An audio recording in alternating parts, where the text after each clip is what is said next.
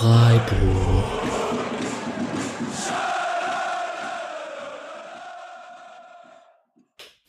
Und sage hiermit herzlich willkommen zur 30. Folge des Podcast Freiburg. Ähm, mein Name ist Alex und ähm, wir hatten vor ein paar Wochen das Interview mit Nils Petersen und ich freue mich besonders, dass diese Folge auch eine sehr besondere ist, weil mir der Spieler Dominik Heinz hier zugeschaltet ist. Herzlich willkommen. Hallo, Servus.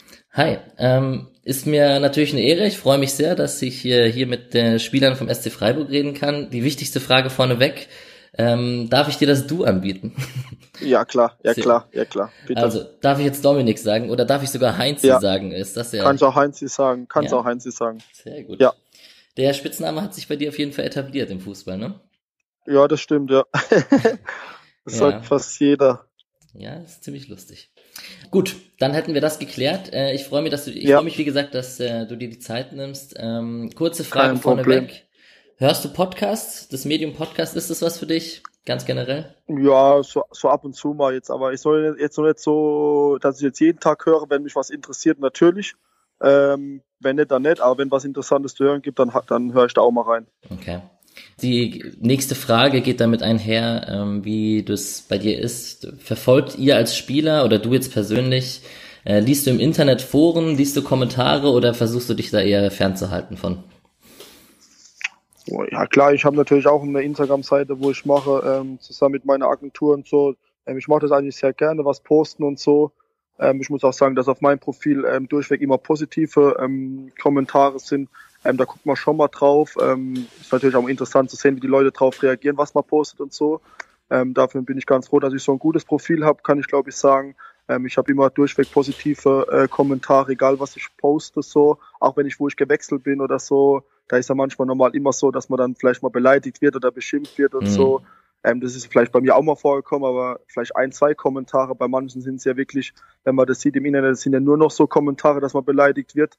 Ähm, da schalten ja manche schon die Kommentare aus, dass man gar nicht kommentieren kann und so. Ja. Und deswegen bin ich froh, dass ich so eine gute, was sagen wir jetzt, Fangemeinschaft auf meiner Seite habe oder so gute Leute auf meinem Profil mir folgen und mir da so gute Kommentare geben oder liken und so. Da bin ich echt sehr stolz drauf, ähm, dass, wenn ich das schon mache, dass ich da ein positives Feedback ähm, zurück zu, äh, zurückbekomme, weil in der heutigen Zeit sieht man ja, äh, wie viel in den Medien oder gerade in Social Media ähm, äh, beleidigt werden oder beschimpft werden und so, ähm, dass es ja dann auch keinen Spaß mehr macht. Mhm, interessant. Und wie kam es, jetzt muss ich natürlich die nächste Frage stellen, wie kam es dazu, ja. dass äh, der Mowgli, dein Hund, einen eigenen Instagram-Account bekommen hat? ja, also ist wirklich eine wahre Geschichte. Äh, mein Bruder hat zu mir gesagt, ähm, weil Mowgli so tolle blaue zwei Augen hat und natürlich ähm, gut aussieht als Hund, ähm, hat er gesagt, ähm, ja, will eine Instagram-Seite machen und dann habe ich zu meinem Bruder gesagt, ähm, ich bin eigentlich nicht so ein Fan davon, einen Hund eine Instagram-Seite zu machen, weil ich habe schon gedacht, wer folgt einem Hund? Ja. Und ähm, habe ich gesagt, dann eine Woche Zeit und wenn es was Gutes ist, kann er es weiterführen und wenn es nicht viel folgen, dann soll er es bitte wieder wegmachen und der hat wirklich nach der ersten Woche über 10.000 gehabt, jetzt sind es wieder ein bisschen weniger geworden ähm, aber trotzdem, es war dann Wahnsinn, was ich niemals gedacht habe. Dann sagt mein Bruder, ja, nach einer Woche, wir haben 10.000.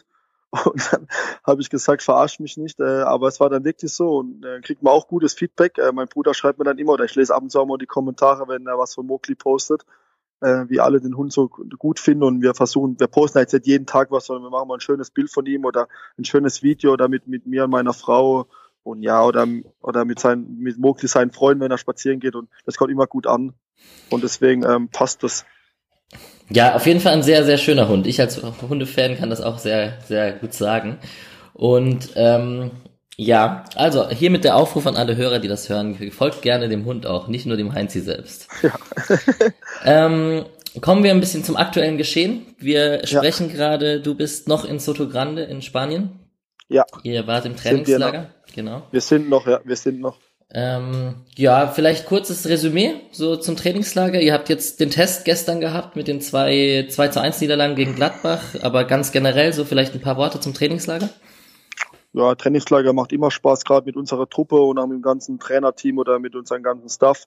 Äh, wir sind eine gute Einheit, ähm, auch neben dem Platz dann kann man draußen eine Runde Dart spielen oder so, ähm, kann sich gegenseitig fordern und ähm, sitzen dann abends auch immer noch zusammen und es macht Spaß. Ähm, wir haben gut trainiert, wir sind gut vorbereitet, auch wenn wir gestern ähm, zweimal verloren haben, was uns natürlich ärgert. aber natürlich das Ergebnis jetzt nicht zu hoch hängen, sondern wichtig war, dass wir wieder in die Abläufe kommen, äh, dass man wieder ein Spiel gemacht hat, bevor es wieder losgeht und das war das Allerwichtigste. Wir hatten gutes Wetter, ein gutes Essen und ja, freuen uns natürlich trotzdem, wenn wir dann morgen wieder nach Hause fliegen und dann wieder bei unseren Familien sind. Ähm, apropos Familie, hattest du vor dem Trainingslager eine äh, erholsame Winterpause? Konntest du ein bisschen regenerieren? Ja, ich war schön in Urlaub äh, mit meiner Frau und Freunden von uns ähm, und Familie und äh, das hat Spaß gemacht, da kann man am besten abschalten. Ähm, ich war ein bisschen im Warmen, äh, war ein bisschen im Meer baden und so, abends gut essen und ja, das tut dann einfach mal gut an, mal so aus der Abläufe rauszukommen in der Winterpause, auch wenn es nur zehn Tage sind. Ähm, natürlich Weihnachten zu Hause feiern mit kompletter Familie ist natürlich immer schön. Ähm, Geschenke auspacken, Geschenke verschenken äh, und dann zusammen mhm. Silvester feiern. Ähm, da freut man sich halt immer drauf, weil, wie gesagt, man kann einfach mal eine Runde abschalten vom Fußball, kann den Kopf frei machen, kann sich erholen, kann den Akku wieder aufladen, auch wenn es nur eine kurze Pause ist. Jetzt hast du gerade gut Essen erwähnt, jetzt hast du mir eigentlich eine Steilvorlage gegeben. Ich muss es jetzt fragen, weil du es auch auf Instagram gepostet hast. Du warst auch beim berühmten Salt Bay mit dem, der berühmte Steakverkäufer. Ja, war, ähm, war ich auch, ja. Ja, die Frage, die sich dahinter so verbirgt, das ist überhaupt, also das ist äh, komplett legitim und es ist auch lustig und alles Mögliche. Ähm, ich glaube, es gibt so den einen oder anderen SC-Fan, der so entgegnen würde, dass es nicht so ganz zum SC Freiburg passt. Was würdest du darauf antworten? Ja, ich kann die Leute schon verstehen in die eine Richtung, wenn sie sowas sagen. Ähm, auf der anderen Seite sage ich so, ähm, ähm, wenn man wenn man da ist und, und da geht jeder hin. Ähm, das sind nicht nur wir Fußballer, sondern es sind auch andere, ähm, sagen wir mal ganz andere Promis noch oder auch ganz andere normale Leute, wo mhm. ähm, vielleicht ein bisschen außerhalb ähm, ein bisschen mehr Geld verdienen, äh, wo sich das dann leisten können, da essen zu gehen.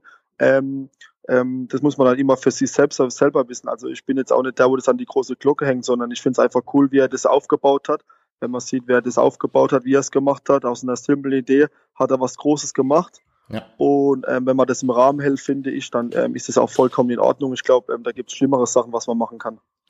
Das kann man so unterstreichen. Hat sich euer Trainer dazu geäußert? Weil es waren ja schon einige, die da dort waren. Oder generell jemand vom Verein? Wahrscheinlich nee. Nee, nee, hat sich keiner dazu geäußert. Nee, nee, nee. Das ist dann auch besser so.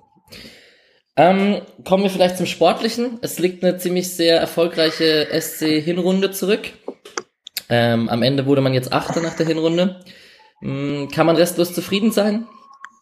So? Ja, ja klar. Ähm, wir sind jetzt erstmal teils zufrieden, weil wir haben erst die halbe Runde gespielt. Ja. Ähm, wir sind erst ganz zum Schluss zufrieden, wenn dann wirklich der letzte Spieltag ist und wir da vielleicht noch dastehen, wo wir jetzt stehen oder nochmal so viele Punkte sammeln, wie wir es in der Vorrunde ge ähm, gemacht haben, dann sind wir richtig zufrieden.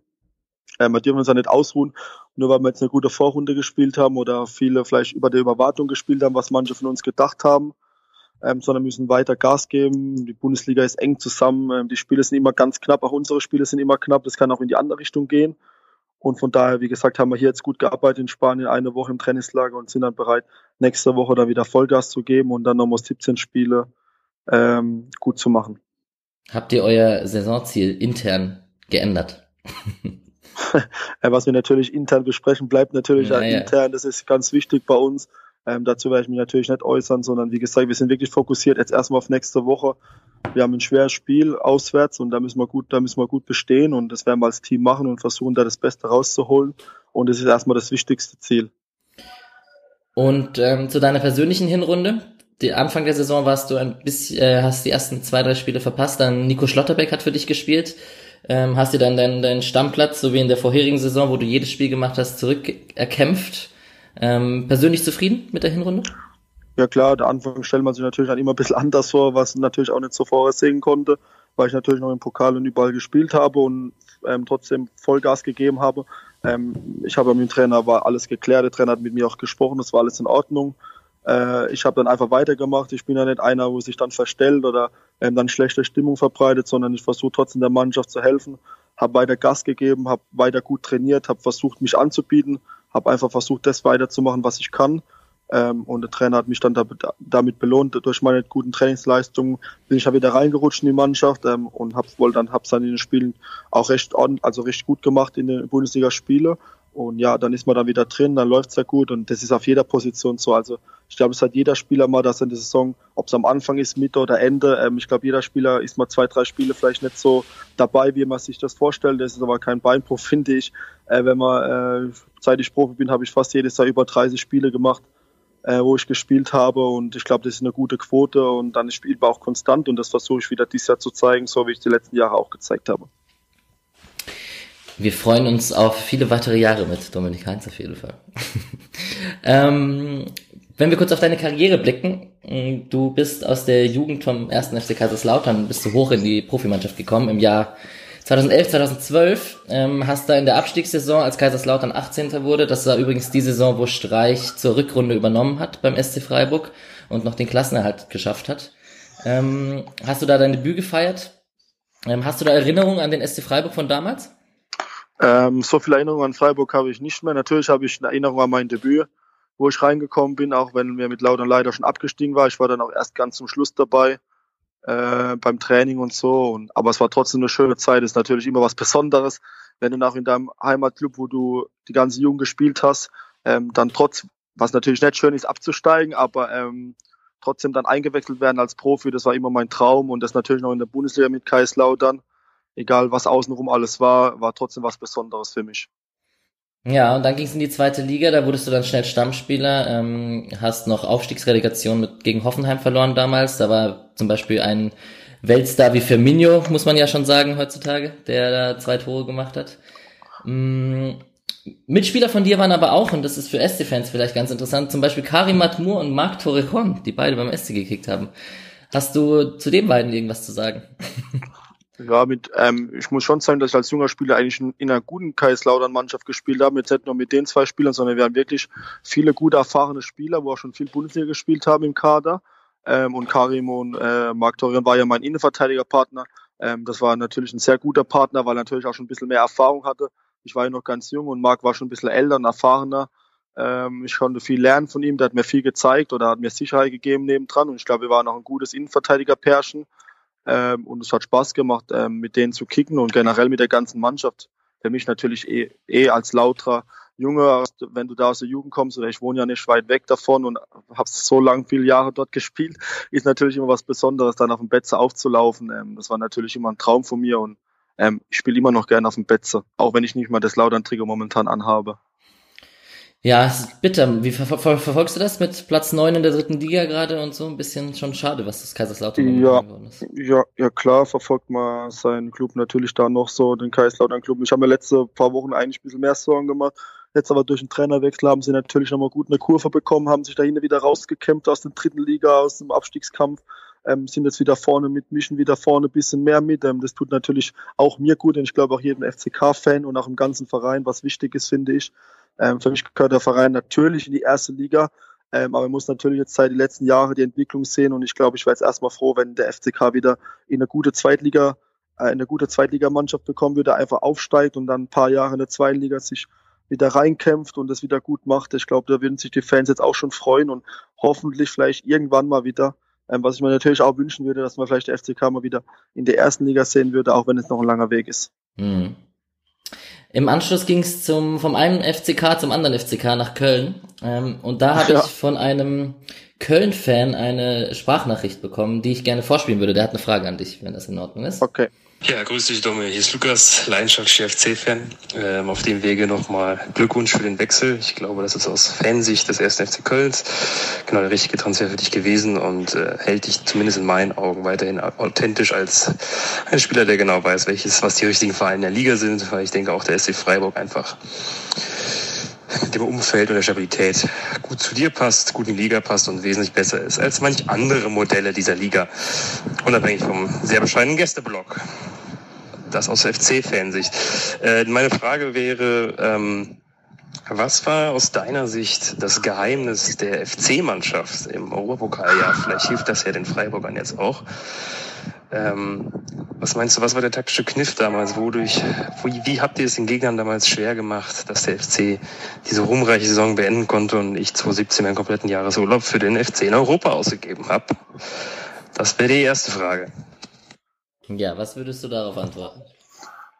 Ja, natürlich erstmal danke für die, für die super Sprachnachricht. Das freut mich natürlich, ähm, dass ein Fan ähm, noch so über mich denkt und so über mich urteilt. Ähm, so habe ich auch viele wirklich viele Nachrichten äh, bekommen damals, wo ich gewechselt bin. Das fand ich klasse.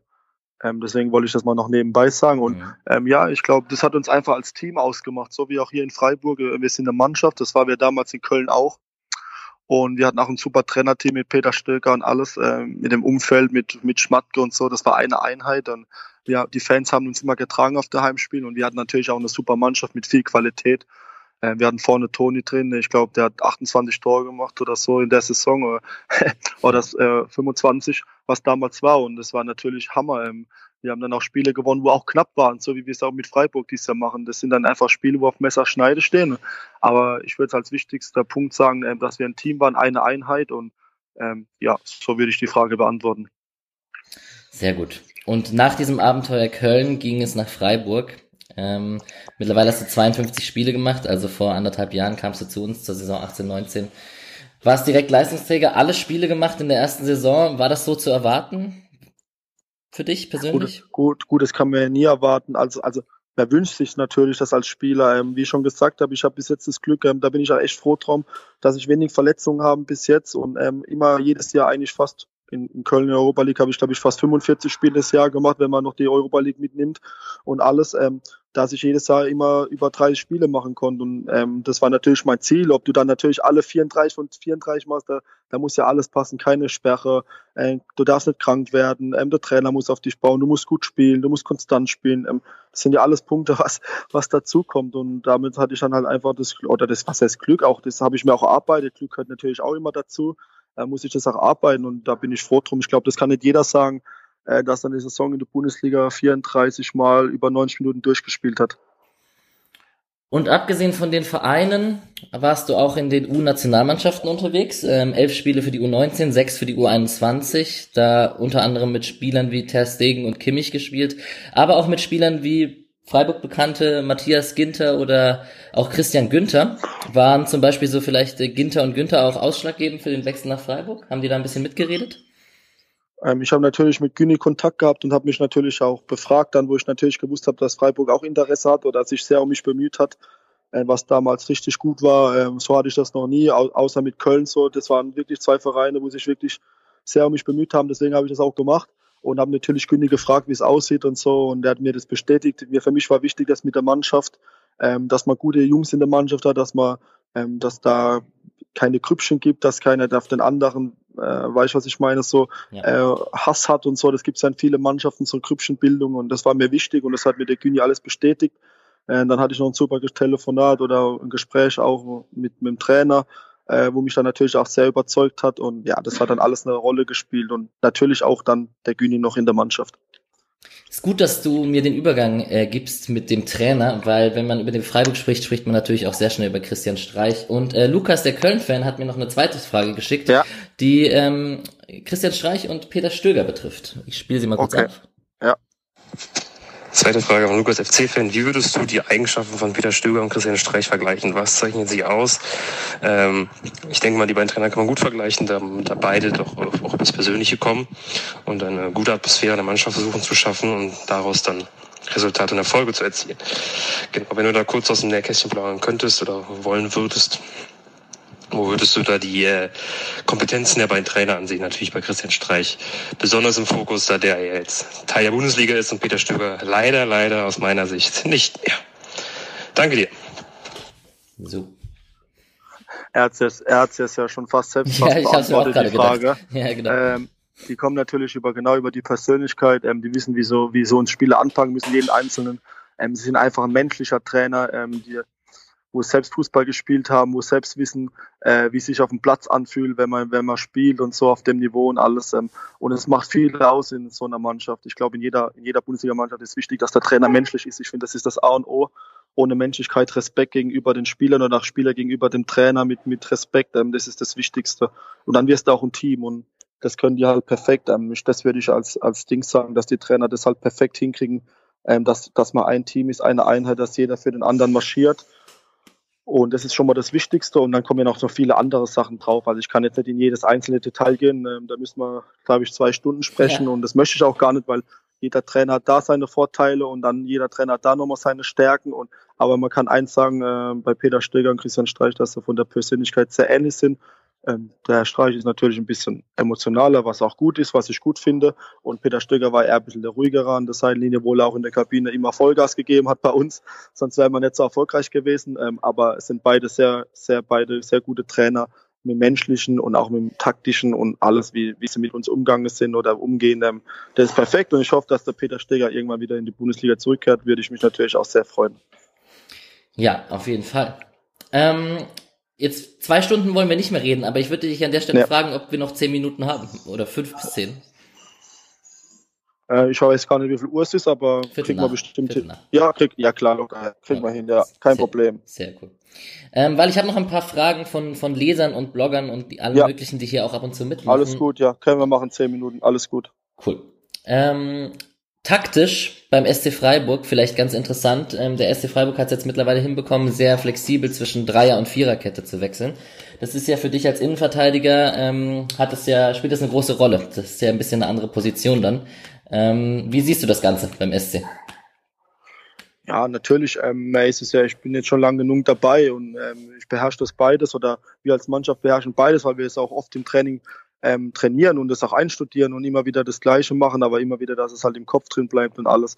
Und deswegen ist es für uns kein Problem, ob wir jetzt im 4-2-3-1 spielen oder im, in 3-4-3 oder im 5-3-2. Also wir sind da sehr variabel und das ist wichtig in der heutigen Zeit, weil der Fußball wird immer schneller und der Fußball wird immer variabler und die, und die Gegner stellen sich auf das System ein, dann muss er wieder ins andere System, dann gehen die in ein anderes System. Also man sieht ja, wie viel Wechsel es momentan gibt im taktischen Bereich und deswegen ist wichtig, dass man als Mannschaft viele Varianten hat und das haben wir als Mannschaft und das müssen wir natürlich noch weiter verbessern. Gibt es da eine Präferenz bei dir persönlich, in welchem System du dich wohler fühlst? Ja klar, ich spiele gerne im 4-4-2 oder im 4-2-3-1 oder ich spiele auch gerne im, im 3-4-3. Da kann ich natürlich im 3-4-3 noch ein bisschen mehr offensiver gestalten, weil du als, als linker, also als linker Innenverteidiger in der Dreierkette noch öfters nach vorne stoßen kannst. Aber ähm, ich finde, beide Systeme machen Spaß und ähm, ja, wichtig ist, dass wir erfolgreich sind. Und wie wichtig würdest du da die Eingespieltheit mit deinen Nebenmännern sehen? Also Christian Günther ist ja ähnlich wie du so ein Dauerbrenner, der eigentlich nicht vom Platz zu kriegen ist und ähm, auch deine Innenverteidigerpartner.